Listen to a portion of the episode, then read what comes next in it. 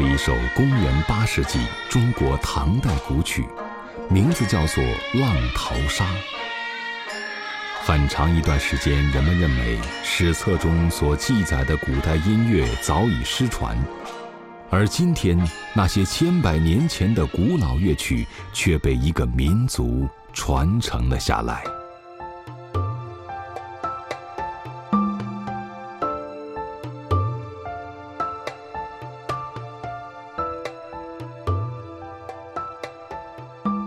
这是一种原始的图形文字，至今它仍在运用书写和认读。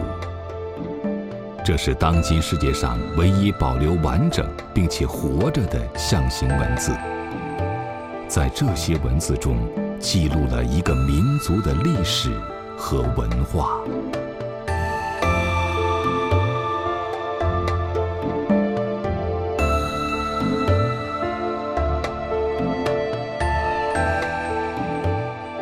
这是一处纯净的高原湖泊，居住在这里的人们家庭中没有父亲和丈夫，这已经成为人类发展进程中母系社会最后的遗存。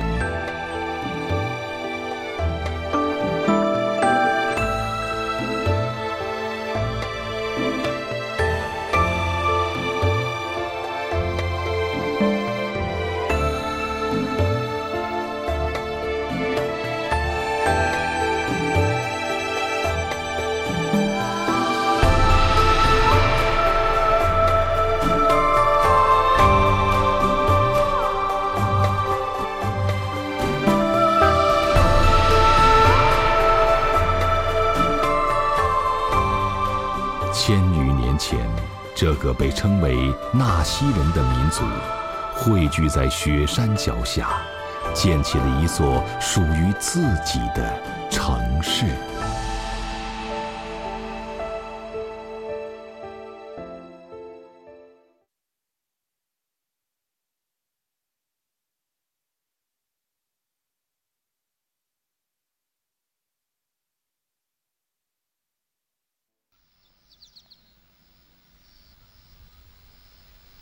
丽江古城，地处中国西南部的云南省，坐落于南北走向的横断山脉与云南中部高原的交接之处。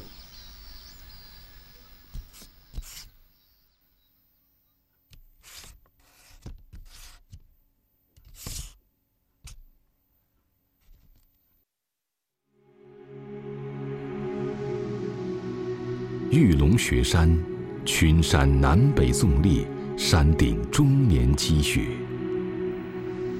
最高峰扇子陡，海拔五千五百九十六米，它是北半球海拔最低的雪山。大约在公元三世纪，居住在青藏高原的部分羌族人逃避战乱，来到这里。雪山融化的冰水挽留住了他们继续南下的脚步。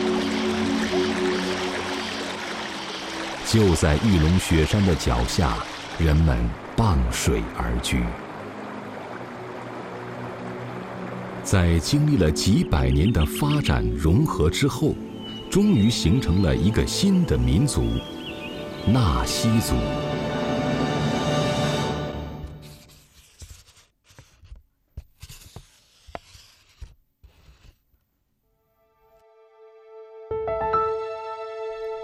雪山融化的泉水在丽江古城的北部汇集成潭，形成了这个近四万平方米的自然湖泊，水质清澈如玉，终年不会枯竭，最终流入古城。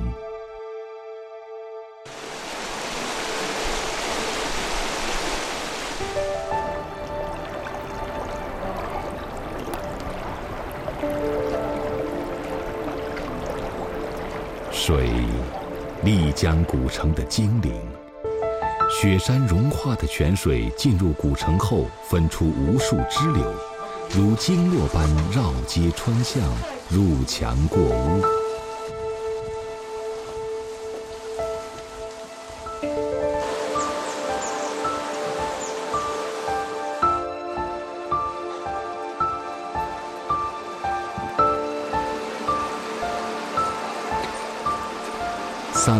所形态各异的石桥、木桥连接起了街道与房屋。丽江拥有着世界上最古老的城市供水系统，这一系统依山就势，纵横交错。丽江这座高原之上的古城，呈现出了一派家家淌清泉、户户垂清流的水乡景观。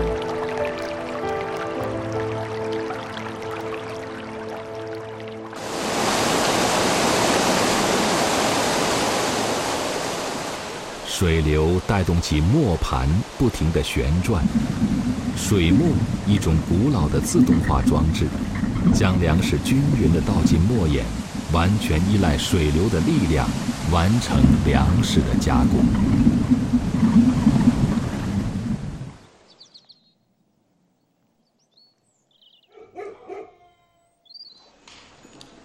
在古城每条河系中，都有公共使用的泉水。三个由高到低的水塘共同组成一组池塘，被称为三眼井。流动的泉水从略高一点的头塘流过二塘、三塘。头塘为饮用水，二塘水专门清洗食物，三塘水则用来洗衣服和其他脏物。每天上午九点以前，不会有人在塘水中清洗脏物。纳西人珍惜地使用着雪山泉水，共同遵守着这一约定。水作为自然的赐予，在千百年前就被一位叫做丁巴什罗的纳西人看作是自己的兄弟。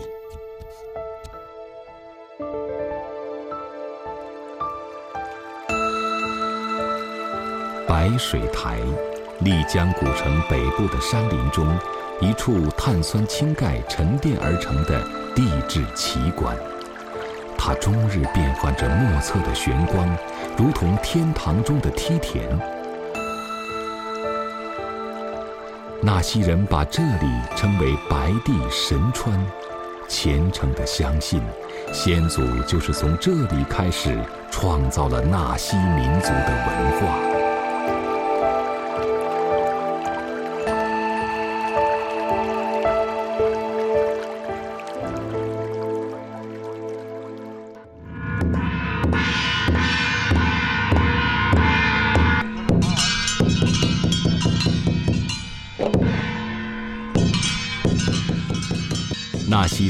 有着自己特有的宗教信仰——东巴教。在东巴教的信仰系统中，掌管大自然的精灵叫做鼠，是人同父异母的兄弟。起初他们和谐相处，后来人们贪婪起来。鼠发怒了，兄弟反目成仇。东巴教的祖师丁巴什罗和鼠进行调解，并约法三章。从此，人们开始与自然重归于好。纳西人终于相信万物充满了生灵，天是父亲，地是母亲，树是舅舅。山林、河泽、鸟兽、鱼虫，甚至空气，都是自己同父异母的兄弟。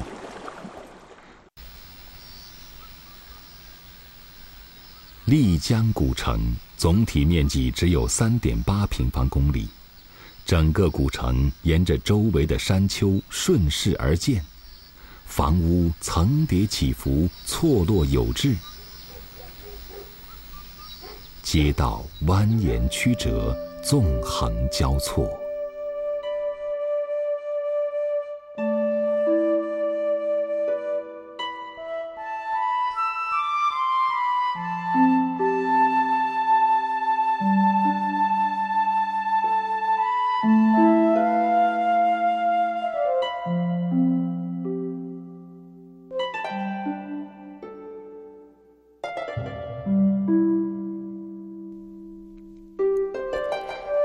江古城由无数个民居院落组成，多为明清时期所建，吸收了汉族人的建筑风格。三房一照壁，长者居住在一列主房中，子女们居住在左右两侧的厢房。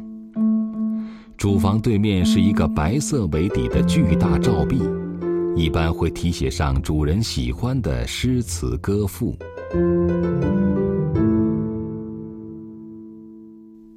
四合五天井，正房和对面的下房左右相对的两处厢房，共同围成一个封闭的四合院。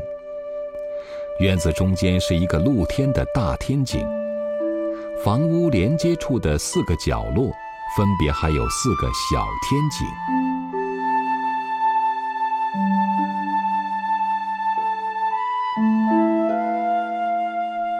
正房中间是堂屋，有六扇格子门窗，纳西人称之为六扇门。木刻的门窗装饰雕工精湛，图案充满了吉祥的寓意。每一处民居建筑玲珑精巧，生动惬意，充满了人文气息。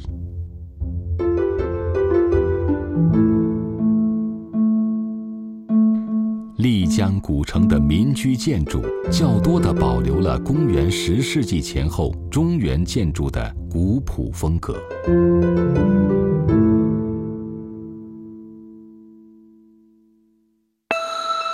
玉龙雪山矗立在古城的西北方向，丽江古城舒展有度，和谐宁静，充满了。自然的灵气。东巴纳西语的意思是智者，他们不但负责祭祀，而且是纳西民族文化的主要传承人。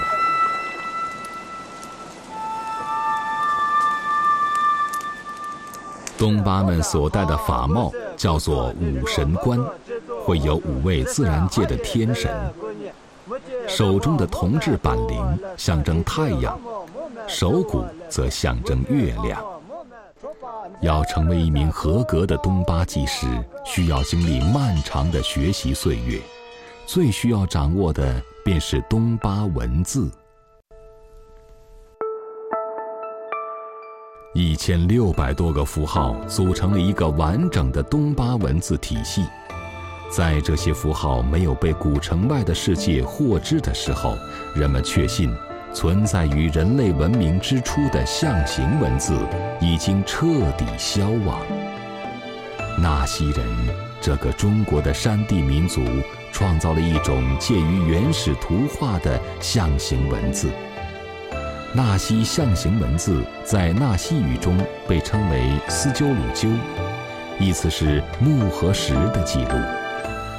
两种自然物体同指一种文字，在东巴教中有着独特的内涵。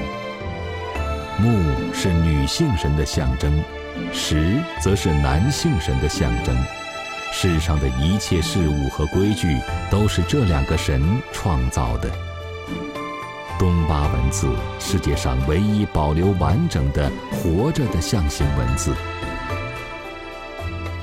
用他书写的东巴经文现存三万卷，是一部体系庞大的百科全书。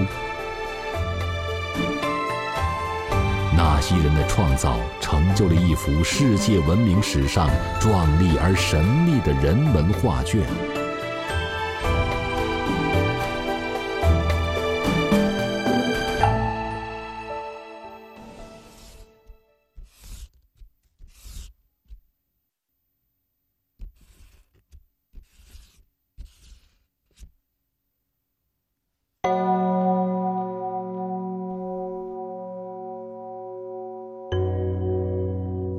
是公元十三世纪统治中国的明朝皇帝，为了表彰纳西首领的归顺，亲赐的忠义牌坊。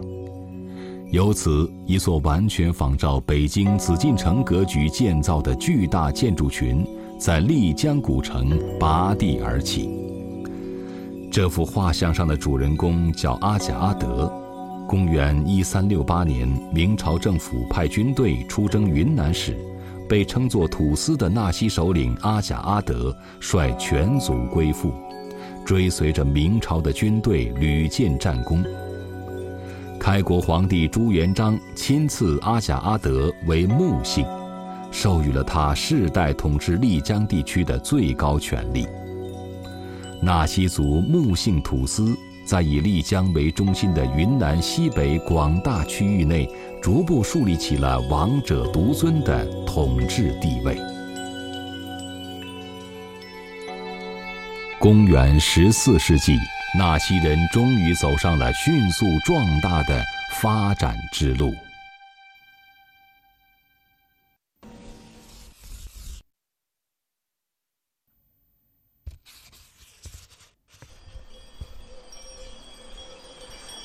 丽江因为地处云南、四川和西藏的交通要塞，纳西人便利用自己得天独厚的地理位置，扮演了一个重要的商人角色。他们将四川、云南的茶叶通过马帮，沿着中国西部的一条茶马古道运到西藏，甚至印度、尼泊尔销售，然后又将当地的皮革、药材等运回内地。从中获取丰厚的利润。因为纳西人长时间在云南西部占据了主导地位，所以这种生意始终能够平稳的运行，为纳西人带来了大量的财富。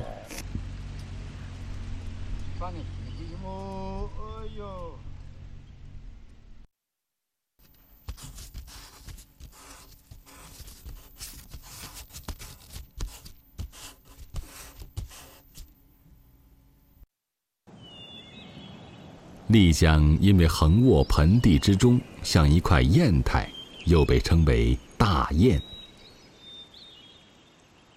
纳西民族珍惜着自然的赐予，始终是一个善于创造财富的民族。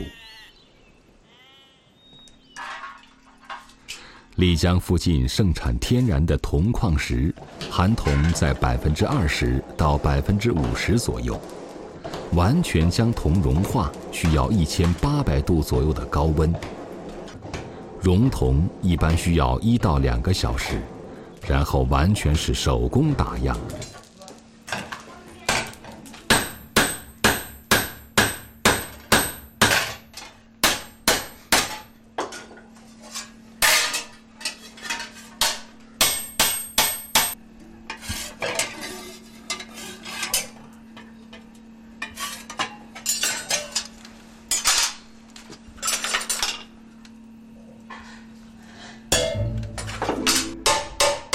纳西人最初为马帮制造马掌、铜壶等用品，这些精美的铜制品传遍云南、贵州和西藏地区，至今仍畅销不衰。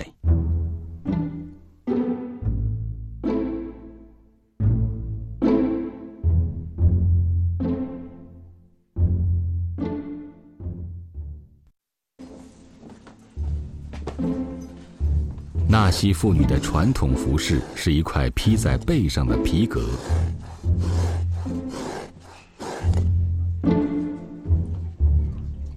皮革上会有太阳、月亮和七颗星的图案，象征着纳西妇女披星戴月般的勤劳。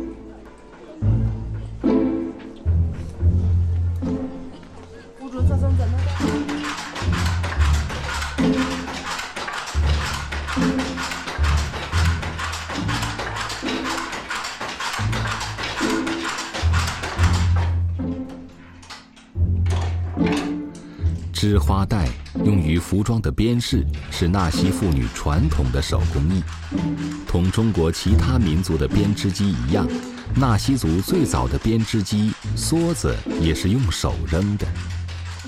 这种传统的编织机可以分出十股线，每股的颜色可以不同。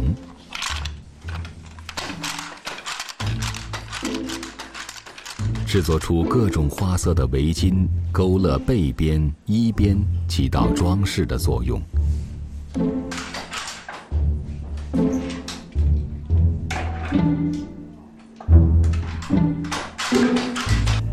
而一般老人则用更加简单的小编织架，用黑白两种线编织饰品。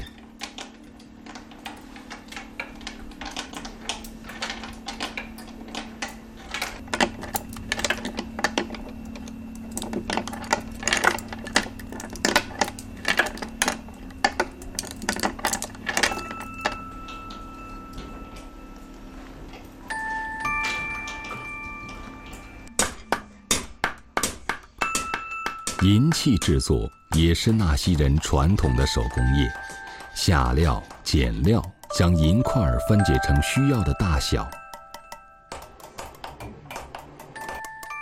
刻花纹完全手工技艺，图案上百种。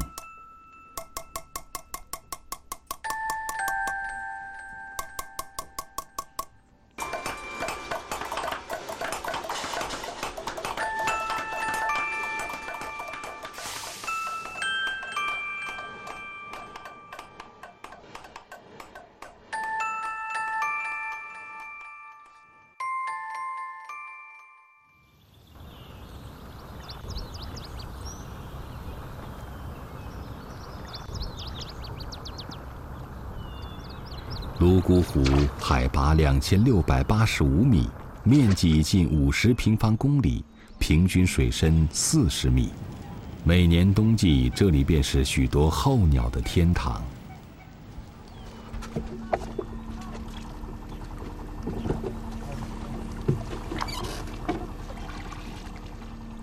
湖中盛产的各种淡水鱼是当地人的主要食物之一。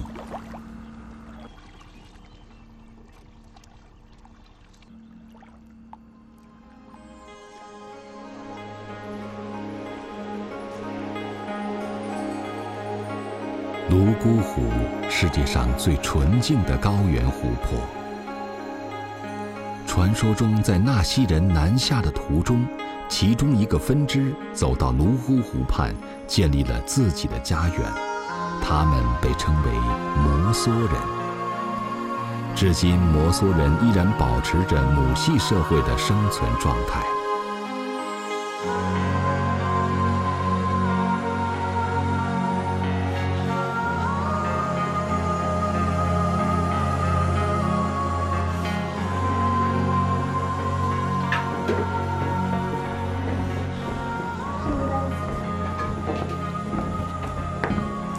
梭人的家庭中，没有丈夫和父亲，孩子们由母亲和舅舅们抚养成人。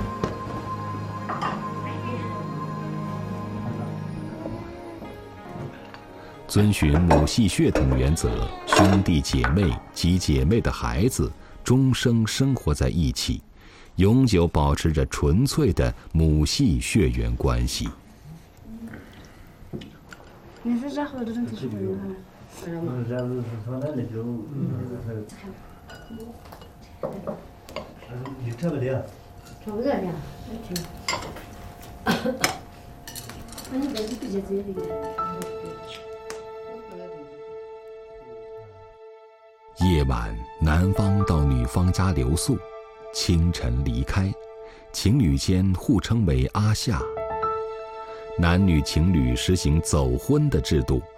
双方各自住在母亲的家中。摩梭男女的交往不受财产地位的影响，建立在纯粹的感情基础之上。情侣间维系的时间因人而异，短则几个月，甚至几天；长则几年、几十年，甚至终生。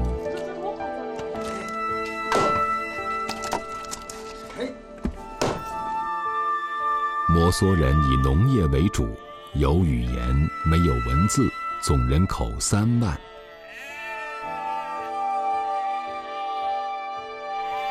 格姆山，摩梭人崇敬的神山。格姆的意思是高大的女子。摩梭人相信，格姆神女主宰着庄稼和牲畜的丰收，也会让摩梭妇女们更加健美。摩梭人没有个人财产，财富世代积累，始终属于家庭所有，不存在财产继承的问题。使得母系大家族的成员永久的和睦相处，母性的光辉酿造出温良醇厚的民风，在人类认识自身的历史过程中，第一次碰到的一个既无父亲又无丈夫的社会。摩梭人的这种社会结构，甚至是目前人类中仅存的一例。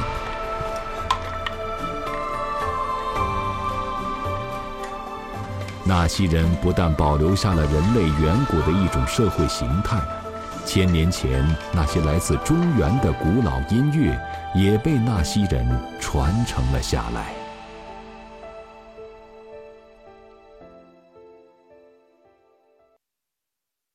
这些音乐早已在中原失传，甚至连古老的乐器都一并传承了下来。十面云锣。曲颈琵琶，这些都是早已失传的古老乐器。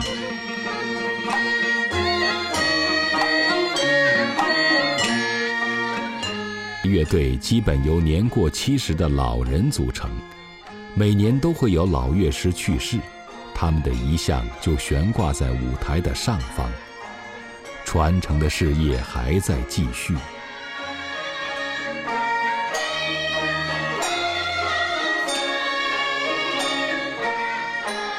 凝重庄严，丰富多变，纳西古乐堪称中国原始音乐的活化石。这些中原汉地最正统的文人雅乐，在遥远的丽江找到了一个最终的归宿。